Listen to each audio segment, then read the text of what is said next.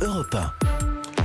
Enquête de science, chaque samedi matin, c'est sur Europe 1 et chaque samedi matin, c'est avec notre confrère, le journaliste scientifique et très bon vulgarisateur Alain Sirou que je salue. Alain, bonjour. Bonjour Bernard, bonjour à tous. Bon alors écoutez, un petit peu d'attention, chers auditeurs, parce que l'histoire que vous allez nous raconter ce matin, Alain Sirou, est proprement extraordinaire. Dans un laboratoire scientifique britannique, on a réussi à entendre la voix d'un homme mort il y a 3000 ans Bien évidemment, on va l'entendre dans un petit instant, mais pour comprendre l'exploit extraordinaire qui a permis de faire mm. parler en fait une momie, une momie égyptienne, c'est bien ça.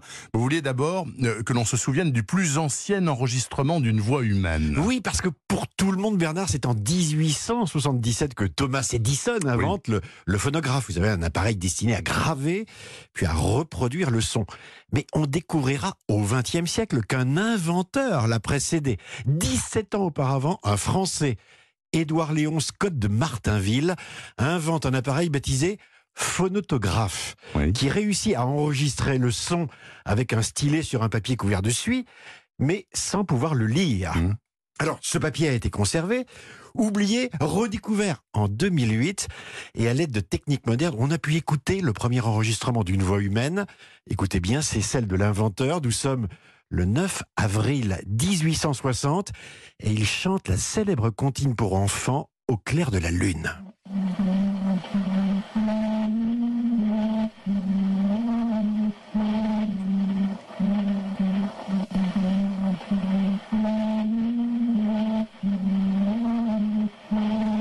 Extraordinaire. Alors évidemment, c'est pas de la hi-fi largement, on est d'accord, mais enfin ça date de 1860, ah. le premier enregistrement de la voix humaine, et cet enregistrement est français, n'en déplaise à mmh. Monsieur Edison. C'est extrêmement émouvant.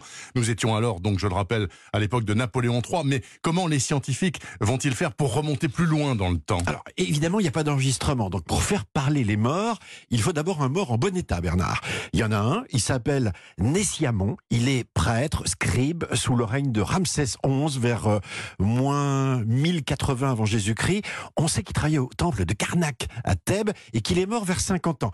Un prêtre parmi d'autres, hein, il y a 3000 ans, mais qui a une particularité, c'est que sa momie est l'une des plus célèbres de l'Égypte ancienne, puisqu'elle est l'une des mieux conservées. Et en particulier, ce qu'on appelle les tissus mous, euh, ceux qui s'altèrent le plus vite, euh, sont dans un état absolument remarquable. Les scientifiques ont donc scanné sa dépouille, mesurer les dimensions du larynx, de la gorge, des cavités buccales et nasales, puis ils ont réalisé une impression en 3D de l'ensemble euh, de l'appareil vomironasal et ils l'ont couplé à un système de synthèse de la voix.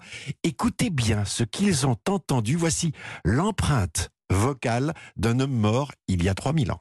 Eh, eh, eh. Alors c'est extrêmement court, hein. là on l'a mis en boucle hein, de manière à ce que les auditeurs l'aient bien dans l'oreille, mais qu'est-ce qu'on entend exactement? On dirait une sorte de bêlement, est-ce qu'on pourra faire mieux? Eh ben, Ce qu'on entend Bernard c'est une syllabe, c'est une voyelle, et c'est évidemment partiel puisqu'en fait il manque les lèvres, la langue, les articulations euh, et la phonétique d'une conversation, mais c'est un début. Et surtout, ce ne sont pas des travaux qui sont destinés à, à ressusciter l'histoire, vous savez, c'est impossible, mais c'est une approche originale pour analyser les longueurs d'onde qui permettent de synthétiser euh, pour euh, toute une gamme de sons produits euh, par la voix pour le futur en particulier. Alors soyez pas déçus, dans le sarcophage de cette momie, il y a une phrase. Le souhait de cet homme, celui, et je le cite, de faire entendre sa voix dans l'au-delà, afin de vivre éternellement. Bah, grâce à vous, c'est fait. C'est fait. En quelque sorte.